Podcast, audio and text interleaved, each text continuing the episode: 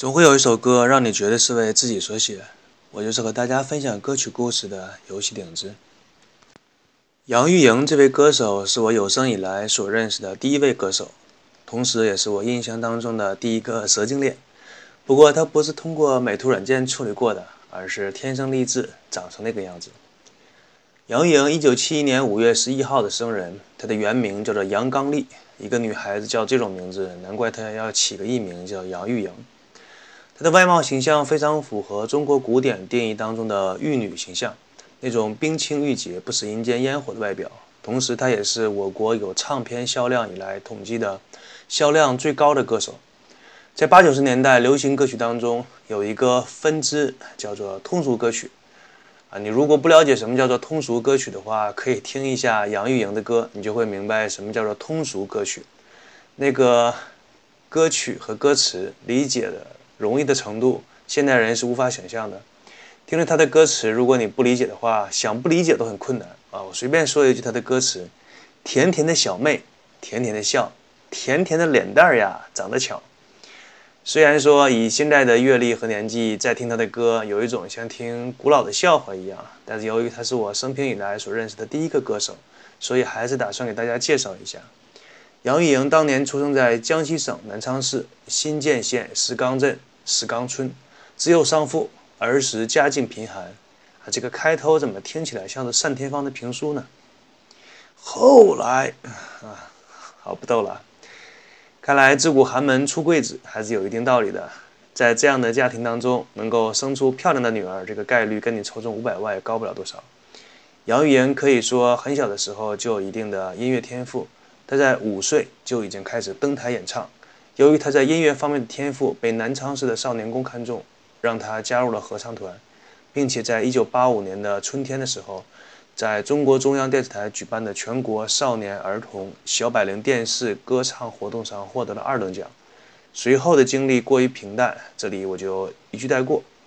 一九八九年的七月，他到广州发展，但是开始的时候并不顺利，被很多家音乐公司拒之门外。从这一点也看得出来，那些音像公司的负责人、老板、人力资源的 HR 什么的，也都是一些没有什么见识的家伙。财神爷送上门，硬是被轰了出去。所以现在的一些年轻人，或者是北漂的一些人，你不得志，那么坚持再做几年看一看，说不定坚持一下就会不同了。就这样漂泊了将近一年，在一九九零年的时候，终于在广东惠州音像出版社跟他签了一张专辑。让他翻唱韩宝仪的歌曲，这张专辑一出货，订货量就达到了十八万盒。那么，这样的一个成绩呢，可以说杨钰莹一炮而红。在一九九零年十月的时候，他签约广州新时代的音像公司，以歌手的身份正式出道，成为了中国本土第一代的签约歌手。在这个时候的内地销量越来越好。签约公司打出了一张漂亮的牌，就是在九一年十二月十四号，产品公司、音像音像公司动用自己的人力物力的资源情况下，将杨钰莹推上了中央电视台的旋转舞台的栏目。其中在金银榜的舞台上，她唱了两首歌，分别是《茶山情歌》和《风含情，水含笑》。这两首歌立即引起了全国的热潮。二十岁的杨钰莹一夜之间红遍了中国。一九九二年，杨钰莹的专辑《风含情》成为了中国本土的歌坛历史上第一张发行，当年的销量就突破了一百万张的原创唱片。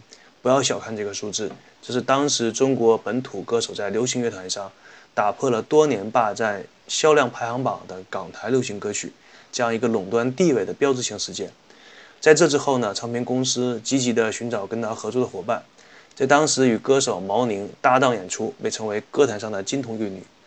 杨钰莹当年在中国流行乐坛的影响力，造就了本土这对偶像女歌手的神话。她许多的销量，至今都没有人能够打破和超越。当年有个小品，一句台词说：“一个没有绯闻的女人，不能说是一个优秀的女人。”放在杨钰莹的身上，这个道理同样适用。在一九九九年，著名的厦门远华走私案在全国范围内的媒体上曝光。二零零二年八月三日，杨钰莹在凤凰卫视的《齐鲁有约》当中，公开自己与当时的赖长星的长子、赖长星的侄子啊赖文峰有过一段有过一段恋情。在这个事情上，媒体一公布，那么很快就燃起了网民和歌迷们的热议。要知道，这个世界上大部分人都是很无聊的。一个人公布了他获得什么样的奖项，他的歌迷和粉丝未必感冒。如果说一个歌星说了一下自己当年的八卦新闻，那么他的歌迷基本上都很感兴趣。但是我的节目呢，基本上不是一个八卦类的节目，所以在这里并不打算去说一下杨钰莹的八卦，反倒是当年很有名的厦门远华特大走私案，倒是有兴趣跟大家分享两句。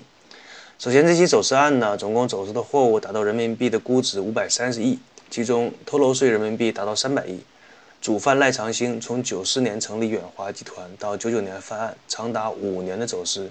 当年这个案件在整个舆论上可以说是一个风口浪尖的事情，所有的文章都在描写这个案件。主犯赖长兴曾经说过一句话，流行很广。他说：“我不怕领导干部，就怕他没有爱好。”言下之意是，只要一个人有所喜好，那么赖长兴就有办法帮他搞得到他所喜好的那个东西，甚至是人。当年除了赖长兴这句名言之外，还有一个同样伴随着赖长兴火起来的词汇，叫做“红楼”。这个跟我国四大名著《红楼梦》就差一个字的“红楼”，是外表看起来有些土气，总共有七层的一座小楼。当年有过一个传说，只要是你从你能够从赖长兴的红楼一楼走过六楼，那么你所有的欲望基本都能得到满足。当你来到七楼赖长兴办公室的时候，你说这个事情要怎么谈吧？历史呢，总是惊人的相似。因为人类的欲望从来没有改变，明星偶像对于很多粉丝和观众来说，可能是你手机里的壁纸，夜晚睡不着觉时的寂寞；但对于另外一些人群来说，他们不过是身边的玩物。那么这一期杨钰莹的节目就与大家分享到这里，我是主播游戏的影子，我们下一期节目再见，祝大家笑口常开，拜拜。